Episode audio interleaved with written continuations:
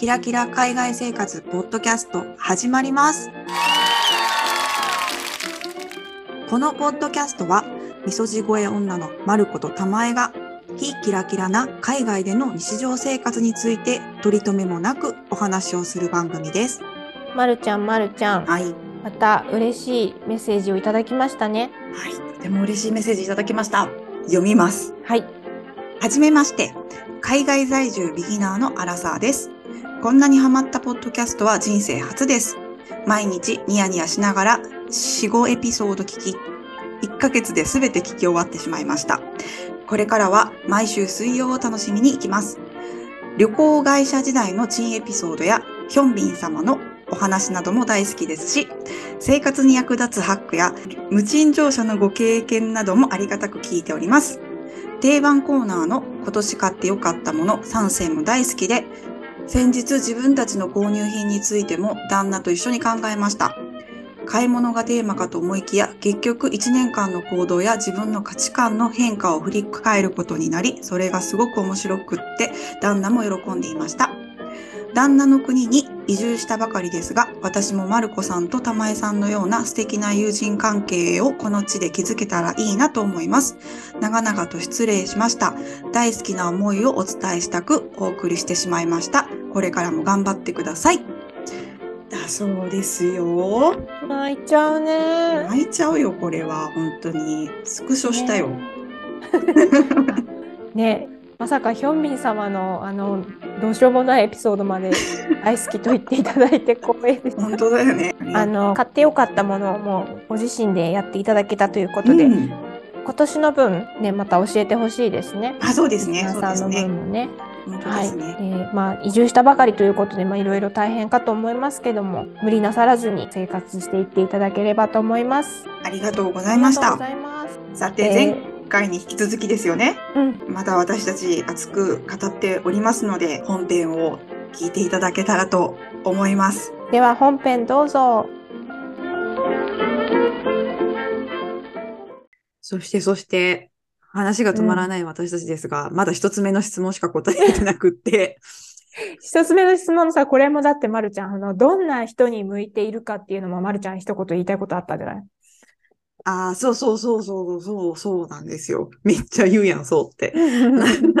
まあ、どこの国にどんな人が合ってるかっていうのはちょっと安易には言えないんですけど、でも、最近ちょっと思うことがあって、まあ短期間でね、ちょっとドイツに滞在する人たちと接する機会があったんです。で、うんうんうんちょっとその人たちと喋ってて思ったのは、あの、まあ、な、何事もとりあえず自分でちょっと調べてみようっていう気持ちがある人と、あと、うん。えっと、ストレスをね、なんかの形で発散する方法っていうのをちょっとイメージできてる人と全く何にもそれをイメージしてないで、一人でパンって海外に行く人とでは、ちょっと過ごしてる時のメンタル的にだいぶ違うなっていうふうにちょっと思った部分があったんですよね。ああ、そうね。主体的に自分でいろいろ調べるとか、まあうん何事もあと、自分で調べるっていうことは、要は、ちょっと楽しむ気持ちがあるとか、そういうことになるのかな？ああ、それもそうそうそうそうそう、そうそうそう。まあ、で、特にドイツなんかさ、え日本人の人すごいいっぱいいるから、全然日本語で検索してもブログ書いてる人とかめちゃくちゃいっぱいいるから、うん日本語だけでもかなり情報をゲットできるはずなんだわ。うんうんうんだからそういうのを調べたりとかできる人とか、で、私も別に日本から飛び出してきた時に、なんて言うんだろう。あ私はきっと一人でストレス溜めたら、こういうことをしたらストレス発散できるんだろうなとかって思い描いてたかって言ったらそうじゃないんだけど、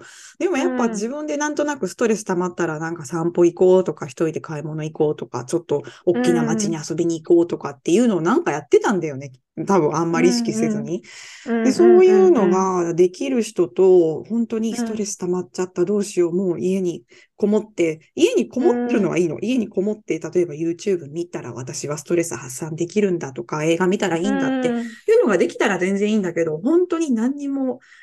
イメージできなくって、ただただストレスを蓄積させていくっていう人はちょっと大変かなって思った。それはあるねう。んそれあるね。あとなんか、まあ日本の生活うんに不満があって海外に来たっていうのは私もそうだから、うんうんあんまり人のこと言えないんだけど、あの、でも海外に行ったらなんとかなるみたいなことを思ってくると、確かにちょっと違うというか、だってうん海外のがさ、日本で一人でできることが全部できないわくなるわけだから、うんうんうん言語ができなかったら、そうだね。全部誰かの手を借りたり、うん誰かに聞いたりとかしながらやんなきゃいけないわけだから、確実に海外での生活の方が大変だから、うんある程度の、まあすごい体育会系なことを、昭和なことを言うけれども、あの、覚悟を決めて来た方がいいのかなっていうのうんはうん思っちゃうときあるね。そうだね。そうだね。でも、なんとなくだけど、この方は多分そういう覚悟とか決まってるタイプの方なのかなってうん思ったので、うん逆に、まあ反対のことを今言うんですけど、うん逆に全部できないのが当たり前なんだから、うんうんうんあの、誰かこう、助けてくれる人を見つけるっていうのも一つの大事なスキルなんですよっていうのはお伝えしたいね。いいこと言うね。そうだね。そうだね。うん。うだね部自分でやろうって思って、うん逆にこう、精神を病んでしまった子とかも見ているし、ああ、そうだ本当にね。彼氏を見つけるでもいいし、うんうん逆にその日本人の、私たちはだからそういう意味で周りが日本人いっぱいいたから、その会社で、うん。そういうのは助かったよね。そうだね。本当に、うんみんなが自分が苦労してききた分、周りにもすごい優しかったし、そうそうそう。そうそうそういう場所をね、うん、見つけるっていうのも一つのスキルっていうことね。ああ、なんかすごいそれはいいこと言ったんじゃないですか？あ、そうですか。うん。いや、なんかうん。甘えられるスキルっていうかさ、うん、うん、うん、うん、うん、ううん。ん、そういうね。まあ、できれば現地の人だと、まあ、留学、留学っていうか、あの、外海外で住んでる意味はあるかなと思うけど、でもそこにもこだわりすぎて、うん。なんか日本人がほとんどいないような村とかに行っちゃうと多分精神病むから、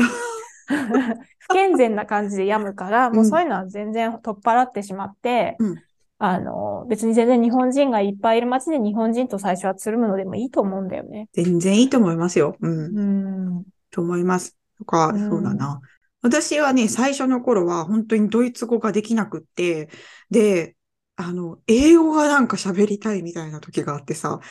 英語を母国語のしとしてる人だけじゃないんだけど、英語で喋りましょうっていうコミュニティにうん行って、英語で友達を作るっていうのとかもストレス発散になってた時があった。わかる。あの、どこの国に住んでも絶対その国に慣れてないとその国の悪口って出てくるから、うんうんうんでもそれをその国の人に言うのはさすがに良くないので、あの、外国人同士こう傷を舐め合うみたいな、そういうのって必要だよね。あ、のそれもあるね。そうだね。吐き出す。そうだね。あ、そういう意味じゃなかった。ごめんなさい。いや、でもそうだ、多分そういうのもあったと思う。なんかあとはほら、外国人同士みんなさ、ちょっとうん通ずるものがあるっていうかさ、片身狭い片身狭い組が集まろうよみたいな。そうでも、え、いうのがあっ。もしたかして、その、まるちゃんがさ、今もつるんでる方っていうのは、そのつながりってこと？今でもつるんでる仲いい韓国人の友達は、そこで出会った子。あ、だからそう考えるとさ、やっぱりこう、一歩踏み出してみることの重要性っていうのを感じるよね。あ、感じる感じる感じる。だってそれがもう十何年、まるちゃんの主要な友人関係の一つであるわけでしそうょ。なのよ。そうだねまあそういうのもありだとうん思います。で、そんな話だったかわかんないんですけど、でも、そう、なんか自分で調べるのも大事だし、そのたまちゃんが、でもたまちゃんが言ったやつはすごい大事かもな。頼るスキル、人に頼る自分への許しとか、そういう、ああ、ね、いいこと言うわ。それはしっくりきた。でも今ですけど、さ、自分で言ったことまた全言撤回しちゃって申し訳ないんだけどさ、いや、なんか友達でいる、すごいさ、順応能力がすごい子っているじゃん、たまに。いるね。いるよ。なんかそういうことか、なんかわーんと頼れる人が常にどこかにいてう、んうん。わーんとやってこれるっていう人もいるから、本当にそういう人が一番羨ましい、私そうは。だね。スルスルっと水のようにそこに馴染んでいくみたいなね。いるね。一番の才能だよね、それ。そうだね。そこだう。んそれだ。そ それでもそれ、生まれつきのものだよね、多分ね。だそうだね。あと、いろいろ世間にも、もうこう、波に揉まれてきたとかさ、あと、うん後付けのスキルもありつつ、生まれつきの天性のキャラクターもあるし、それ、それだわ。いや羨ましい。あ、これなんか、ディスってるとか思わないでくださいね。これ本気でそういう人が一番強いっていうのを最強だよ。見てきてるからね、うん、ストレスをどう乗り越えるかじゃなくて、ストレスを感じないっていうのが最強だからね。それなぁ。うん、それな、ため息やわ。ため息混じりやわ、今の。いや、私たちはそれ、その領域には達せられないから、そうですね、しょうがないですね。しょうがないですね。後付けのこう、努力で何とかするしかないですね。努力か、そうですね。じゃあ次。次。お二人は日本社会を離れて海外でキャリアを構築していく上で不安などはありましたか？だって。まず、ここでちょっと私たちのまあ、キャリアに対する、まあ、スタンスっていうんですかね。そんなスタンスをちょっと話しておいた方がいいかなと思ったので、お話ししようかと思います。うん。あの、まあ、私はですね、どっちかというと、あまりすごくキャリア志向がない、ないんですかね。なんでしょう。どっちかというと、そんな仕事バリバリするよりかは、ページで上がって、プライベートの生活が充実したらな、というふうに思っているタイプです。どちらかというと。うん、それは昔からそうだったっていうことだよね。あそうね、そうだと思います。そこの前提が違うと、やっぱりこの話はどう聞いていいかわからなくなっちゃうのかなと思ったので、確かにそこ重要だなと思って、うん、結果から言うと私も30半ばになって、まあいろいろ一通り経験した後、最終的に今のまるちゃんと同じ立ち位置になるんですけど、うんうん、あの、でも20代とか30代の前半ぐらいまで結構バリバリやらなきゃと謎の脅迫観念に脅迫観念？襲われててという節があります。だからこれからするお話も多分私の話は結構バリバリやっていきたい人向けの話になっちゃってるので、うんうん、別にそういうのそこまで興味はないんですっていう人は、あの、聞き流していただいたらいいのかなとは思うんだよね。はい。で、それを念頭に置いた上で、まるちゃん、じゃあこのキャリアを海外で築いていく上で不安とかはありましたか？私は、なんか飛び出してきた時は、本当に、うん、なんて言うんだろう、こう、海外でキャリアを構築するぞなんて思ってきてなかったから、そこの時は全く何の不安もなかった。うん、だけど、まあ、仕事しだして、一番最初の仕事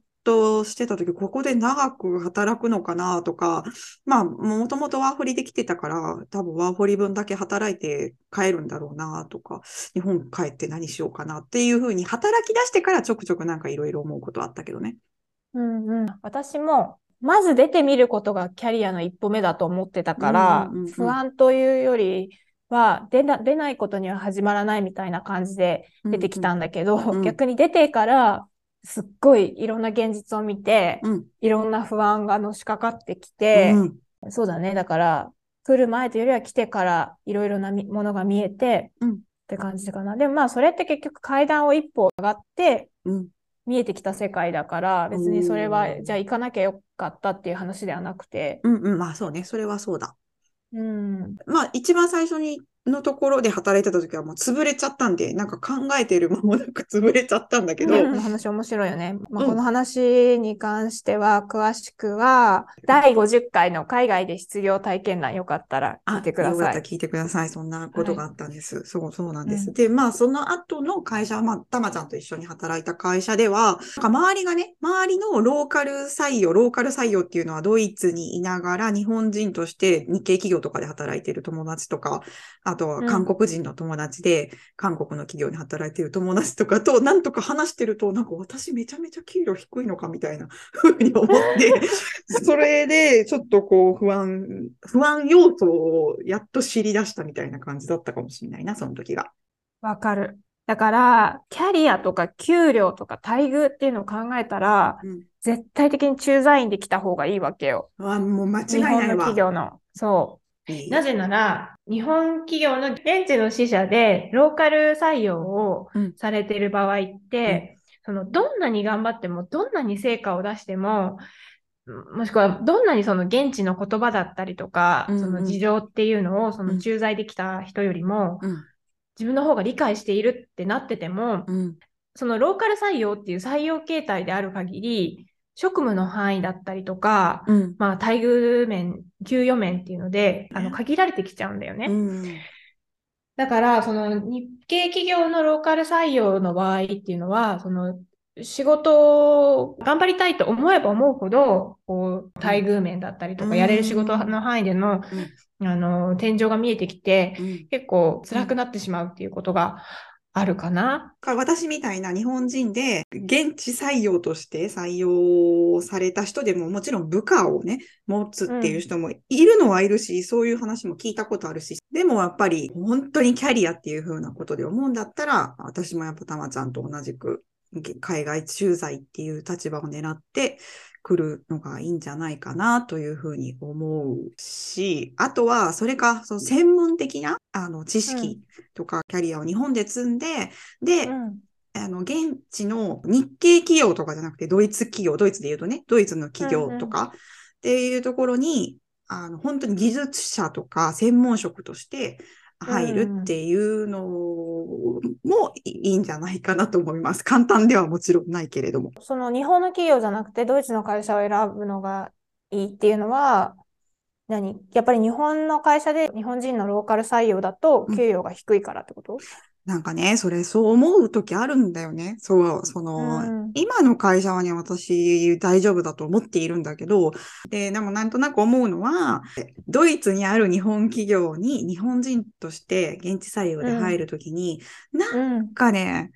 まあ、うん、ちょっと日本人特別給与みたいな、悪い意味の特別給与があるんじゃないかなって、ちょっとそれを感じるときがあるんだよね。うん。そう、なんて言うんだろう。この給与でも日本人は働くみたいなね、っていうのがあるんじゃないかなって思う時が何回かありました。否定はしないかも。あの、もちろん会社によると思うけど、それはあるかもしれない。あそうしたら、まあ、もしじゃあ、まるちゃんの言うように、専門性をつけて、まあ、海外のいろんな企業で雇ってもらうっていうことを視野に入れるとしたら、やっぱり日本でしっかり、その専門性がつくように、しっかりまあ3年なのかわからないけど、うん、まあ自分がこのぐらいできたらいいだろうなって思うぐらいまでのベースのスキルはつけておいた方がいいよね。だからある程度日本で働いてきてから海外に出る方がそういったキャリアの目指し方をする意味では有利だろうね。そうだね、そうだね。うん、で例えばじゃあワーホリちょっと行くだけにしても、うん、もし専門性を生かしてワーホリをやりたいっていうことであれば、うん、そうだね。日本でしっかり働いてきてから、そのベースの専門性プラス、それを私はしかも外国語で働けるんですよっていうのを見せる目的でワーホリに行くっていうのもありだよね。伝わる？今の説明。えっ、ー、と、まあ、ワーホリという機械を使って外国語で働く経験を積むと、プラスアルファになって、より日本に帰ってきた後のキャリアに生かされるってことだよね。そうそう。なんかあくまでやりたいことをやりたいようにやるというワーホリではなくて、うん、もうちゃんと CV 上で綺麗に映るような意義のあるワーホリみたいなことを 最初から狙うとすれば、そういうやり方もありだよね。そういうやり方をした場合、最終的にワーホリじゃなくて、あの本当に正社員採用っていうこともあり得るじゃない？そういう専門性があった上でワーホリであのある企業で働いてっていうのをやってたら、うん、このまま正社員採用でもともとワーホリで来るつもりだったのが長く入れるっていうことにももしかしたらなるかもしれないよね。お確かにね、そうね。でもさ、難しいところだよね。そのさ、ドイツ語ペラペラなドイツ人たちとやり合って勝てるのかっていうね、そのあの面接とかで。面接か、その転職試験っていうの、転職面接とかで、ね。うん、そう、だから、そうするとやっぱりどうしても日系企業の方が、まあ自分がいる意味があるみたいなのはあるけどね。そうなんですよ。聞いたことある話では専門職で、ドイツの企業で、うん、まあ、社内の言語が英語だったりとかする、ドイツでも国際的な企業、うん、で、本当に日本人枠とかでない枠でちゃんと入られてる方とかいると、本当にすごいなと思うわけです、ね、あとは、ドイツの企業で日本に進出したいと思ってる企業とか、はいはいはいはい、はいはいいいね。あと最近さ、あの、うん、IT でもう完全にグローバルみたいな、ベルリンとかだとよくそういうの見るんだけどさ、うんうん、みんな外人ですみたいな、そういう企業とかもあるから、そういうとこだったら別に全員たくさんいる外国人のうちの一人みたいな感じでできるしね。そうね。そう、実は私もそういう会社で働いたんだよね。日系企業の後に。そうね、そうね。だからそういうところで働くと逆に本社の採用っていうことになるわけだから、うんうん、できることの範囲もすごく広くて、いろんなことを任せてもらえたし、そういう意味では充実はしました。ただ、それはそれで大変なことっていうのはあった。うん、日本人だったら通貨で伝わるようなことがなかなか伝わらないとか、そういうジレンマもあるはあるから、まあ、あ合う合わないとかはあると思うけどね。うん、そうだね。うん、ああとなんかすごいローカル採用のことを悪く言い過ぎてしまったんだけど、ローカル採用のメリットもあることを思い出しました。お、メリットをぜひお願いします。もしね、もし、あの、本当に日本でもバリバリやっていきたいみたいに思っているならばっていう話だけど、うん。うん、で、まあ、全員が全員そういうことにはなってないから、本当に運とかにもよるとは思うんだけれど、うん、私が何件か見てきた例としては、そのローカル採用で、あの、日本の、まあ、大企業とかのあのローカル支社で働くじゃない、うん、で、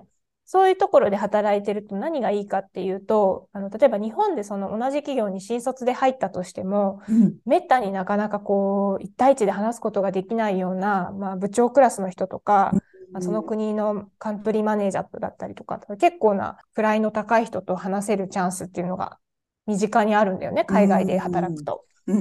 だから、そういう人たちに見初められて、見初められて。見初められてって違う？見初められてって異性的な意味合いになっちゃう。えー、なんかでも面白かったんだけど、その言葉チョイスが。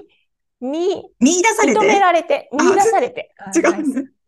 見出されて、うん。見初められて結婚とかもいいと思うんですけど、あの見出されて、うん、本社で採用させてくれみたいなことになって、そのまま本社での採用っていう風になったケースも何パターンか見てるから、まあそういうね、あのまあ、そこを狙って海外のローカル支社に行くっていうのはちょっとリスクが多いとは思うんだけど、そういう、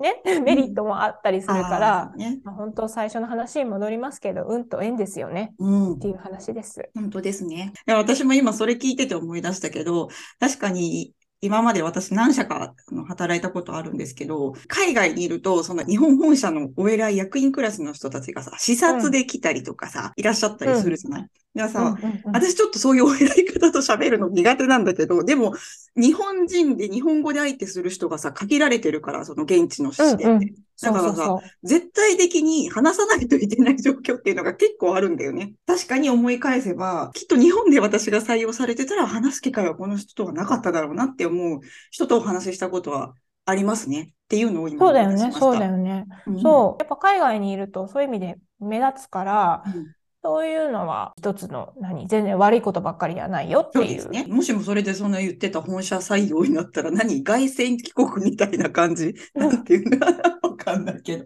すごいね。そんな話はあの、やっぱあるんだね。あるところには。あるあるある。何件か知ってますよ、そういうケース。でも、まあ、繰り返しになりますけど、かなりレアなケースではあると思うから、そこを狙って、最初から行くっていうのはちょっと、そうですね。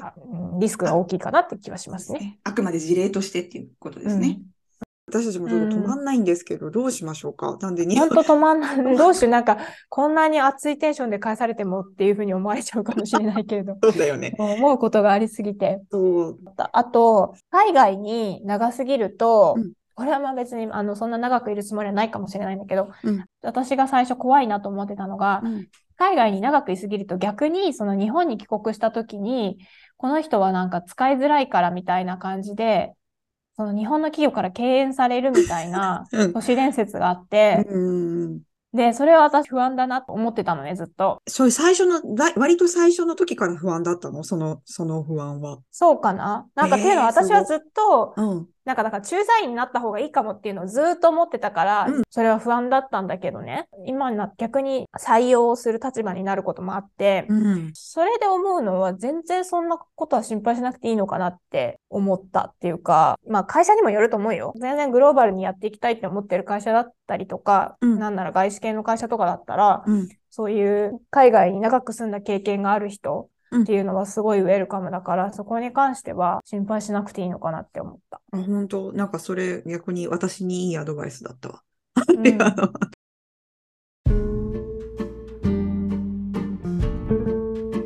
はい。ということで、まだ熱が冷めやらない 私たちで、まだ続きますね。ということで、来週もリスナーさんからいただいたこちらの質問に引き続き答えながら話をしていきたいと思います。質問、ご意見などございましたら、概要欄にあります質問箱、もしくはインスタグラムの DM から送ってください。インスタグラムのアカウントは、ひきらポッドキャスト、ローマ字で HIKIRA ポッドキャストです。ありがたいことに嬉しい応援のメッセージを質問箱やインスタの DM から毎週いただけるようになり、本当にモチベーションになっています。皆様ありがとうございます。ありがとうございます。それでですね、もしもよかったら、そのようなコメントを Apple Podcast だったり、Spotify とか、Audible の評価とコメント欄にも入れていただけますと、新しいリスナーさんが聞くきっかけにもなると思いますので、けれども、ご負担のない程度ご負に、担のない程度で、はい。もしもご協力いただけたら、とっても嬉しいです。はい、嬉しいです。お待ちしております。お待ちしてます。お願いいたしまおす。願いいたします。それでは今回も聞いていただきありがとうございました。また次回の配信でお会いしましょう。はい、さようなら。